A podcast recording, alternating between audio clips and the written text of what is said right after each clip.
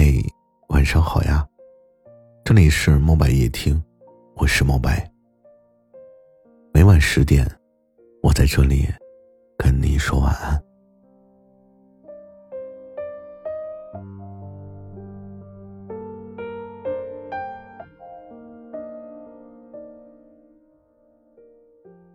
嘿，那个人就是那个。在你心里面很重要的那个人，你是怎么遇到的呢？在十三亿人中遇见他，你有没有觉得真的是命运在安排啊？还记得你们第一次遇见的时候吗？那个时候你好像并没有特别的中意他，好像你也没有想过，他在未来会成为你唯一的偏爱。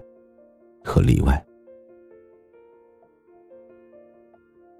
他也许呢会有一点小脾气，有一些坏习惯，但总是能陪你欢喜，陪你忧。所以你看，现在他好像对你那么的重要。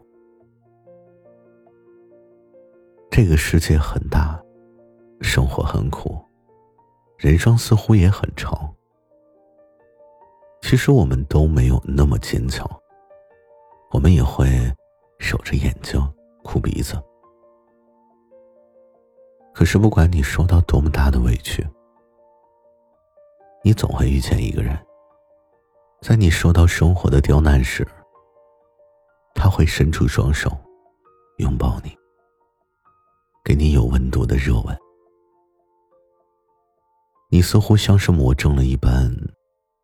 开始奋发图强，而后成为了一个更优秀的人。